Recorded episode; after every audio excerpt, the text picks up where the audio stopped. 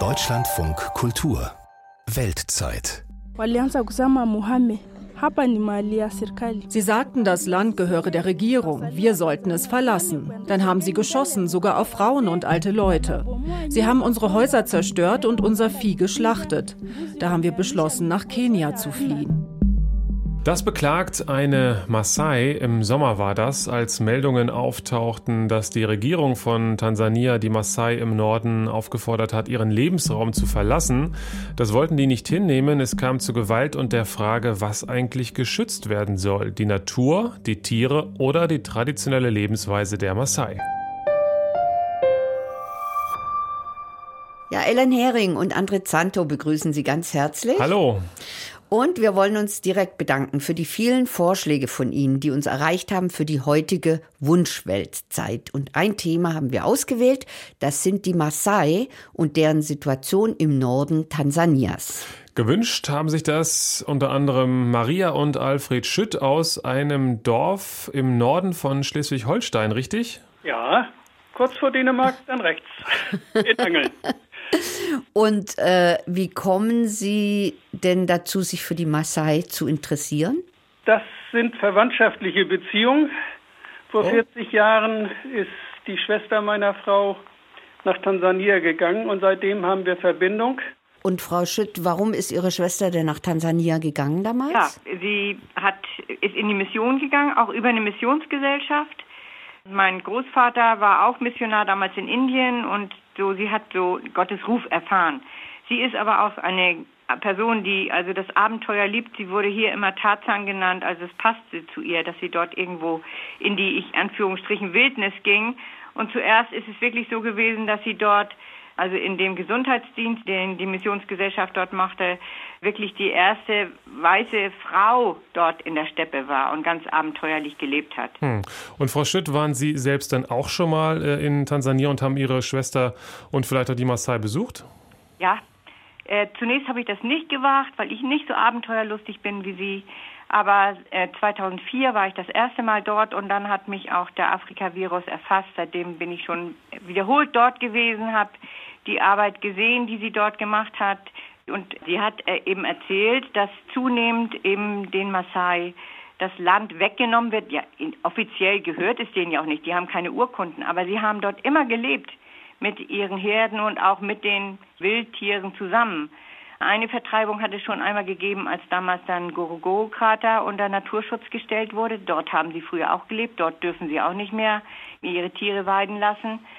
Ich sehe es ein bisschen zweischneidig. Ich glaube, dass die Maasai auf alle Fälle lernen müssen, dass sie nicht mehr so große Viehherden brauchen, die also jedenfalls nicht als Statussymbol, sondern das muss dann ja darum gehen, dass es wirklich auch der Ernährung dient.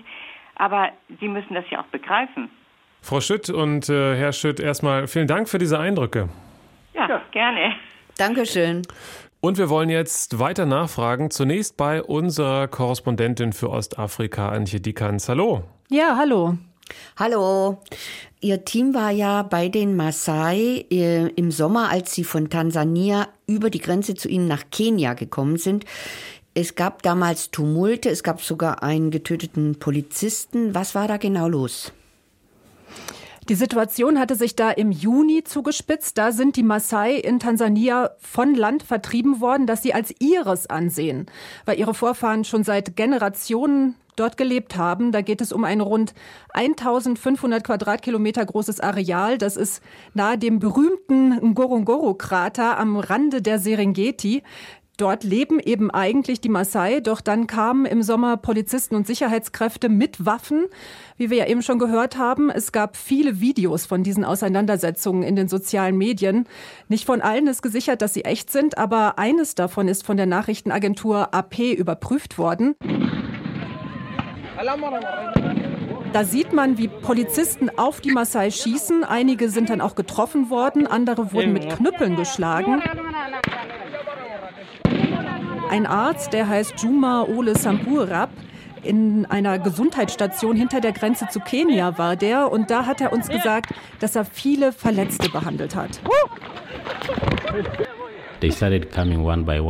Erst kamen Einzelne, dann gleich ganze Gruppen. Zehn, zwanzig Leute auf einmal, darunter Mütter mit ihren Kindern. Einige Männer waren schwer verletzt. Auch auf der anderen Seite hat es Opfer gegeben. Nach Angaben der tansanischen Behörden wurde ein Polizist getötet und deswegen wurden dann mehrere Maasai festgenommen. Und was ist aus den Maasai geworden, wissen wir das?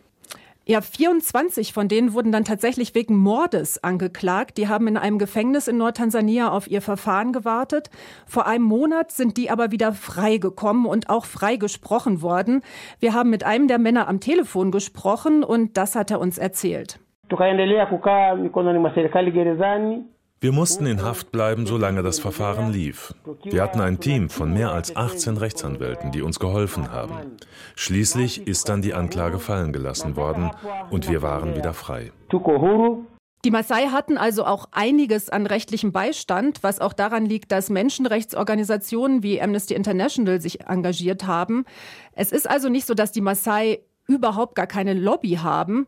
Es gab im Sommer eine Online-Petition gegen die Vertreibung und die haben drei Millionen Menschen unterschrieben. Hm, okay. Wo war denn der Punkt, äh, als dieser Konflikt letztlich eskaliert ist? Der ganze Konflikt ist ja eskaliert, als Sicherheitskräfte begonnen haben, im Maasai-Land Pfähle in den Boden zu rammen. Die wollten so die Abgrenzung markieren, wo die Maasai nicht mehr sein dürfen. Die tansanische Regierung sagt, dass sie hier ein Schutzgebiet einrichten will und die Maasai eben darum umgesiedelt werden sollen. Und die tansanischen Behörden sehen, so die offizielle Begründung, unter anderem die Felder der Maasai als ein Problem an, ähm, weil die den Lebensraum der Wildtiere beschneiden würden. Da berufen sich die Behörden auf eine Studie, wonach die landwirtschaftliche Fläche in den vergangenen Jahren um das 200-fache zugenommen hat. Und das sei eben auch darum ein Problem, weil die Region ein wichtiges Wasserreservoir für die Schutzgebiete Masai Mara auf kenianischer Seite und Serengeti auf tansanischer Seite sei. Okay, Naturschutz als Grund. Ähm, da werden aber noch andere Gründe zumindest von den Maasai genannt. Genau, also nach Meinung der Maasai geht es der Regierung in Wirklichkeit um Geschäfte mit den Vereinigten Arabischen Emiraten. Das Gebiet soll demnach eingegrenzt werden, damit reiche Luxustouristen von dort äh, dann in der Serengeti auf Jagd gehen können, also Wildtiere schießen, wofür sie dann hohe Gebühren an die Regierung zahlen.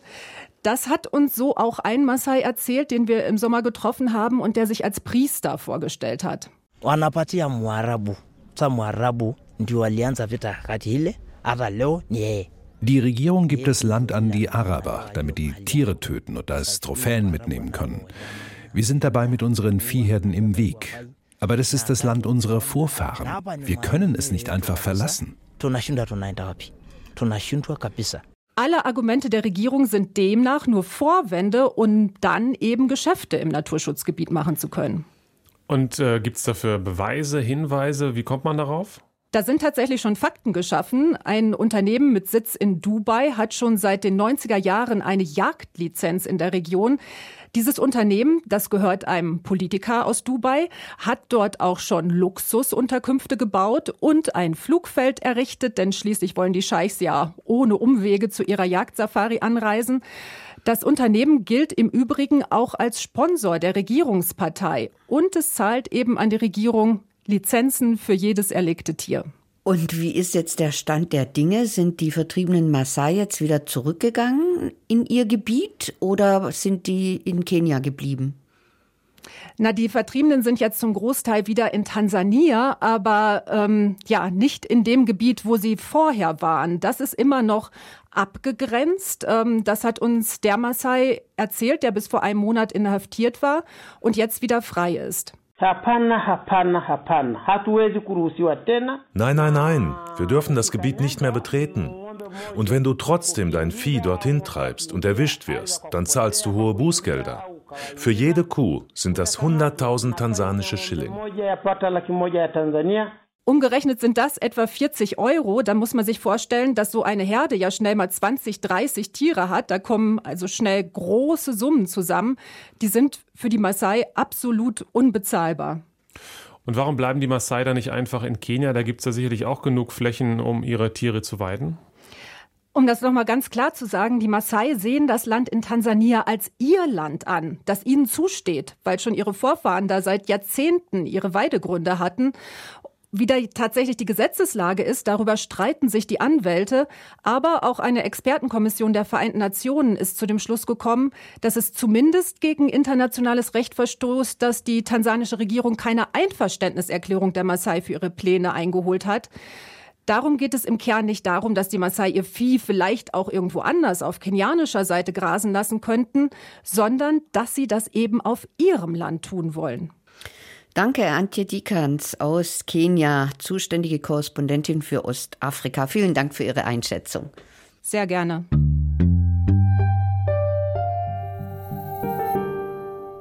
Und äh, rüber über die Grenze nach Tansania, das ist gar nicht so einfach für Journalistinnen derzeit, denn die Regierung von Tansania will da eigentlich keine Hörfunk- oder Fernsehteams haben, um über die Maasai und ihre Vertreibung zu berichten. Dem Journalisten Navid Kamani, dem ist es gelungen, mit Stift und Zettel und als Tourist in das Naturschutzgebiet Ngorongoro zu kommen. Und wie sein Eindruck war von den Maasai, das hat er uns erzählt. Also die halten sehr, sehr stark an den Traditionen fest. Die Traditionen sind, äh, die mögen manche archaisch finden, äh, aber man merkt eine große, großes Beharren darauf, dass sie auf ihre angestammten Lebensweise auch im Einklang mit der Natur äh, festhalten. Und man erkennt sie auch sofort, weil sie sehr ausgeprägte Gesichtszüge haben, weil sie, weil sie eine bestimmte auch sehr stolze Art auch haben, zu gehen, zu sprechen. Das sind schon sehr, sehr eindrückliche Menschen, die oft auch sehr alt werden übrigens. Das heißt, die Älteren haben einen herausgehobenen Rang und ähm, was am faszinierendsten ist, gerade für, für jemanden, der aus dem Westen kommt, Klischee hin oder her, ist, dass ihre Lebensweise einfach auch wirklich eine Lebensweise ist in der Natur, mit der Natur und auch ein Stolz darauf, in diesem Einklang mit der Natur zu leben. Jetzt sagen Sie Einklang mit der Natur. Es gibt ja diese Konflikte in dem angestammten Gebiet und da wird von tansanischer Seite ja immer ins Feld geführt, die haben zu viele Rinder und die Rinder, die äh, sind gar nicht gut für die Natur, sondern die brauchen zu viel Weidefläche. Was ist denn da dran? Naja, die eigentliche Lebensweise, so wie die ähm, Maasai immer gelebt haben, die haben mit den wilden Tieren gelebt. Da gab es überhaupt gar keine Probleme, soweit man das sagen kann. Das Problem entsteht durch die Trennung der, der Bereiche, auch insbesondere auch durch den Tourismus. Das heißt, äh, klar, da wo Maasai leben, da ähm, die achten natürlich, dass diese Rinder da auch, auch ihre Weidefläche haben. Da ziehen sich die wilden Tiere zurück, aber die waren nie verschwunden. Jetzt durch die äh, Tourismusgebiete, also durch äh, wo es nur noch wilde Tiere gibt, da haben dann die Maasai keinen Platz. Und dieser Nationalpark in Gorongoro ist ein Ort, wo das gemeinsam sein sollte immer noch, also wo äh, Maasai leben, wo wirklich auch Dörfer sind, wo sie ihre Schulen teilweise haben und wo aber auch Touristen kommen. Und das stößt aus Sicht der äh, tansanischen Behörden an die Grenzen, denn es stimmt natürlich, es ist kein Zoo. Und äh, dort, wo die Maasai leben, dort sind die Tiere eben schwerer zu finden, aber es gibt sie. Das Ansinnen der Behörden ist es, die Maasai ganz aus diesem Nationalpark herauszuholen oder herauszunehmen, damit die Touristen sozusagen ungestört wie in einem Zoo diese äh, Tiere von nahe betrachten können. Also der Tourismus vertreibt die Maasai auf den Punkt gebracht. Auf den Punkt gebracht ist es genau so und das ist auch das, was die Maasai selber so wahrnehmen und was sie kritisieren. Also diese ganze Idee, des Naturschutzes, die in Tansania speziell auch mit Deutschen gekommen ist, also mit Bernhard Jimek und dieser Idee, Serengeti muss leben, das äh, hat einerseits natürlich eine gewisse Logik, aber andererseits hat es eine natürliche Lebensweise, in der Mensch und Tier zusammengelebt haben, die Tiere sich eher ein bisschen zurückgezogen haben, die waren ja nicht dafür da, dass man sie sieht, diese Lebensweise ist einfach radikal in Frage gestellt oder zerstört worden. Und dieser Konflikt, den es schon seit Jahrzehnten gibt, der kulminiert jetzt noch einmal auf neue Weise in, in Tansania. Und da geht es ja nicht nur um den Naturpark in Ngorongoro, wo es in der Tat darum geht, dass diese Tiere auch gesehen werden, aber es gibt eben auch andere Gebiete, wo für reiche Investoren ähm, äh, Jagdgebiete ausgewiesen werden sollen. Und da geht es nicht mehr um Tierschutz, sondern geht es einfach darum, wirklich massiv Geld zu verdienen mit diesen, mit diesen Investoren. Und was haben Sie denn rausgefunden bezüglich dieser arabischen Investoren? Also das sind zwei verschiedene Gebiete. Also in dem Gebiet äh, Loliondo, Da wurden Maasai wirklich vertrieben. Da ist ein arabischer Investor, ein äh, Investor aus den, aus den Golfstaaten, aus dem Emirat Dubai, glaube ich. Da gibt es bereits Vertreibung. Das ist auch überall belegt. Ich selbst war nicht dort, das ist relativ abgelegen. Die Lage ist etwas anderes in, in Gorongoro. Und dort ist es bestimmt differenzierter, aber auch dort geht es letztendlich darum, durch den Tourismus, der einfach massive Einnahmen dem Land gibt, Einnahmen, an denen die Maasai nicht partizipieren, hier noch mehr Touristen ins Land zu holen, noch mehr Flächen auszuweisen, wo hm, die Jeeps hinfahren können, wo die Tiere aus nächster Nähe betrachtet werden, fotografiert werden können. Insofern, das ist das, was ich mit eigenen Augen noch gesehen habe. Sie waren ja auch, Herr Kermani, nicht nur bei den Maasai in Tansania, sondern auch über die Grenze in Kenia, wo ja äh, anscheinend sogar noch viel mehr Maasai leben. Und da ist die Situation anders. Beschreiben Sie mal bitte die Unterschiede. Der Unterschied ist der, dass die Maasai in äh, Masai Mara, wo ich eben auch war, an den Einnahmen profitieren. Das heißt, die meisten Mitarbeiter sind da auch Maasai in diesen Naturschutzparks. Sie bekommen 19 Prozent der Einnahmen, werden ihren Gemeinden zu, zu, äh, kommen ihnen zugute. Außerdem die Arbeitsplätze, von denen profitieren sie. Und das führt dazu, dass die Akzeptanz eine ganz andere ist. Das hat zu tun mit der Nationenbildung in äh, Tansania und in Kenia. In Tansania, nach der Unabhängigkeit, wollte man ein Staatsvolk äh, sagen, haben. Es gibt viel weniger Konflikte zwischen den Stämmen, zwischen den einzelnen Völkern, zwischen den Sprachen weil diese Einheitlichkeit äh, sehr im Vordergrund steht. In Kenia haben die einzelnen Völker immer sehr viel mehr Autonomie gehabt, was zu Konflikten führt, ja, auch bis heute, aber was eben dazu auch führt, dass die ähm, einzelnen Völker und Stämme und Ethnien eben auch viel stärker über ihre eigenen Belange mitbestimmen können. Da haben die Maasai ein ganz anderes Verhältnis auch zum Tourismus als in Tansania, wo sie mit diesem Tourismus eigentlich diesen Tourismus nur als Feind wahrnehmen, als jemand, als eine, ein Faktor, der ihr eigenes Leben zerstört. Ähm, ich würde gerne noch mal äh, wissen, um wie viele Menschen geht es jetzt eigentlich konkret, die von der Vertreibung bedroht sind? Es sind ja nicht alle Maasai. Nein, im Gorongoro geht es äh, konkret um 80.000 Menschen. Das ist jedenfalls die Zahl, die mir genannt worden ist, die man auch überall sehen kann. Und die meisten sollen jetzt nicht mit Gewalt. Also in Loliondo wurden sie ja wirklich mit Gewalt vertrieben. Also da gab es viele Verletzte, es gab Kämpfe. Das machen die Behörden in, in Gorongoro nicht. Da geht es eher darum, dass sie vertrieben werden in dem Sinne, dass ihre Lebensgrundlagen zerstört werden. Das heißt, man baut Schulen ab, man baut Krankenhäuser ab, man finanziert sie einfach nicht mehr, sodass äh, viele gar keine Wahl haben, als nach und nach das Gebiet zu verlassen. Navid Kermani, Journalist, der ist ein ganzes Jahr in Ostafrika unterwegs. Er schreibt ein Buch darüber und macht auch Reportagen für die Wochenzeitung Die Zeit. Wir haben gerade mit ihm gesprochen und jetzt wollen wir aber auch noch mit den Betroffenen selbst sprechen. Genau, wir haben auf einigen Wegen versucht, Maasai aus dem genannten Gebiet Ngorongoro, das liegt ja neben der Serengeti, ans Telefon zu bekommen. Mit äh, Sironka hat es geklappt. Der heißt eigentlich anders, muss man dazu sagen, aber aus Sicherheitsgründen sollten wir nicht seinen richtigen Namen nennen. Er befürchtet Repressionen durch die tansanische Regierung, aber er wollte uns trotzdem seine Sicht schildern, weil es eben um seine Heimat geht. I was born there and I've ich wurde dort geboren und habe immer dort gelebt. Und meine Familie ist dort seit Jahrhunderten. Und wenn du mich fragst, wie ich mich fühle, ich fühle mich versklavt in meinem eigenen Land.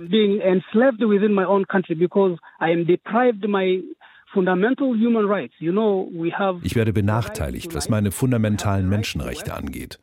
Wir haben das Recht zu leben, wir haben das Recht zu arbeiten und wir haben das Recht teilzuhaben an den Entscheidungen der Regierung, die unser Leben bestimmen. Und all das wird uns vorenthalten.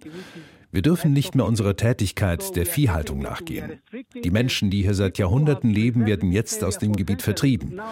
Für die Jagd und den Tourismus. Sironko, der beklagt auch die fehlende Beteiligung der Maasai, dass also sie vertrieben werden, aber keine Kompensation dafür bekommen. Navid Kermani hat dasselbe auch bestätigt und Sironko sagt, anderswohin möchte er auch nicht gehen. This is my home. This is my home. Where should I go? How, how can you tell me to move away from my home? I don't know any other place to go. Tja, es ist wirklich so eine Frage, warum sollten die Maasai ihre Heimatregion verlassen? Ich hätte ja gedacht, dass die Regierung Tansanias die Maasai eher als wertvoll betrachtet, als so eine Art Kulturschatz, äh, der auch weltweit bekannt ist. Also welche Volksgruppe in Afrika ist so bekannt wie die Maasai? das ikonische Auftreten hat ja auch Einzug gefunden in viele Filme. Unter anderem erinnere ich mal an die Outfits in dem Marvel-Film Black Panther. Die sind auch inspiriert von den Maasai. Also diese Besonderheiten, auf die hat auch nochmal Sironko aufmerksam gemacht. The Maasai are people from East Africa. Uh, who are located in both Tanzania and Kenya. Die Maasai sind eine Volksgruppe in Ostafrika, die in Tansania und Kenia lebt. Sie legt viel Wert auf ihre Traditionen. Auch im 21. Jahrhundert konnten sie die noch bewahren, was sie einzigartig macht. Und wenn Sie Europäer fragen, was sie aus Tansania kennen oder woran sie sich erinnern, wenn sie als Touristen hier waren, dann ist es diese Volksgruppe, die Maasai. The most unique uh, group of people in Tanzania is, is this tribe that uh, the Maasai, that is called the Maasai. So they are unique for their Sie sind einzigartig in ihrer Kultur, ihrer Art, sich zu kleiden und in vielen anderen Dingen, weil sie sich nicht assimiliert haben in die Mainstream-Kultur. Sie leben weiterhin vor allem von der Viehhaltung, der Rinderzucht. Sie leben in Harmonie mit der Natur. Manche sehen das als primitiv an, weil sie nicht so wie der Mainstream leben. Sie werden als Hinterwäldler bezeichnet. For that lifestyle, they normally are considered in the mainstream as backward people. Sironko selbst lebt nicht als Viehhalter, aber seine Familie. My parents, my meine Eltern, mein jüngerer Bruder, meine Schwestern leben alle auf die traditionelle Art. Bei mir ist es so, dass ich zur Schule gehen konnte. Jetzt unterrichte ich selbst an Schulen in Tansania. Wenn ich zu Hause bin, lebe ich genauso in der traditionellen Weise. Aber die meiste Zeit arbeite ich als Lehrer und dann lebe ich wie die anderen Tansanier.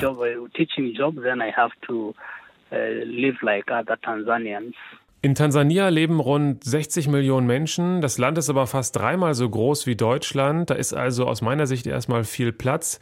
Es geht um ein relativ kleines Gebiet, muss man immer noch sagen. Daran hat Sironko auch zum Ende unseres Gesprächs nochmal erinnert, wo wir gefragt haben nach den Gründen, die er sieht für die Regierungsentscheidung. The government decided now that there is an area of 1500 square kilometers within village land that it should be die Regierung hat nun entschieden, dass ein Gebiet von 1500 Quadratkilometern zu einem Naturschutzgebiet wird. In diesem Gebiet sind aber Dörfer der Maasai. Sie haben dort bisher ihre Viehhaltung betrieben, ihre religiösen Rituale. Und jetzt dürfen die Maasai diese 1500 Quadratkilometer nicht mehr nutzen. use that area of 1500 kilometers for their survival, for their livestock, Sie sagen, wir sind Nachbarn der Serengeti und es ist ein Korridor für wilde Tiere. Aber wir brauchen dieses Gebiet für unser Überleben. Das ist unsere Existenzgrundlage. Was gibt es sonst für Alternativen? Da sagt die Regierung nichts. Es geht ja nur um Tourismus und das Gebiet wurde auch einer arabischen Firma angeboten zum Jagen. Sie kommt aus den Vereinigten Arabischen Emiraten und heißt Otterlo Business Corporation, OBC. Und diese Firma nutzt dieses Gebiet zum Jagen. Es gibt also viele Gründe. Und ich frage mich, was ist die Alternative für uns, damit wir überleben können, wie wir es bisher getan haben?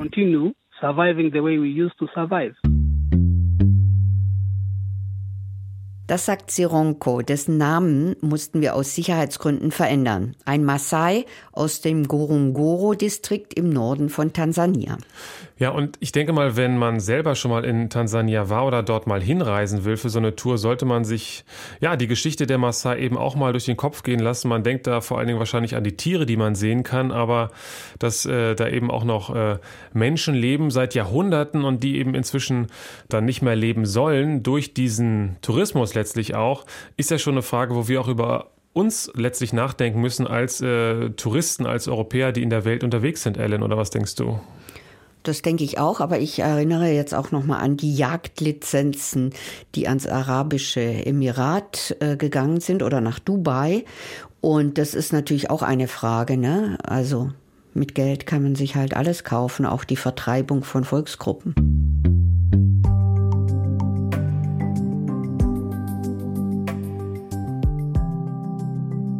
Mehr Themen von Ihnen hören Sie dann hier in einer Sonderfolge zwischen den Jahren. Dann geht es in der Weltzeit um Surinam, Bolivien und Sudan. Dazu wollen wir dann mehr erfahren, Ellen. Und jetzt können wir noch sagen: Tjo, frohe Feiertage. Frohe Feiertage. Tschüss und bis bald. Tschüss.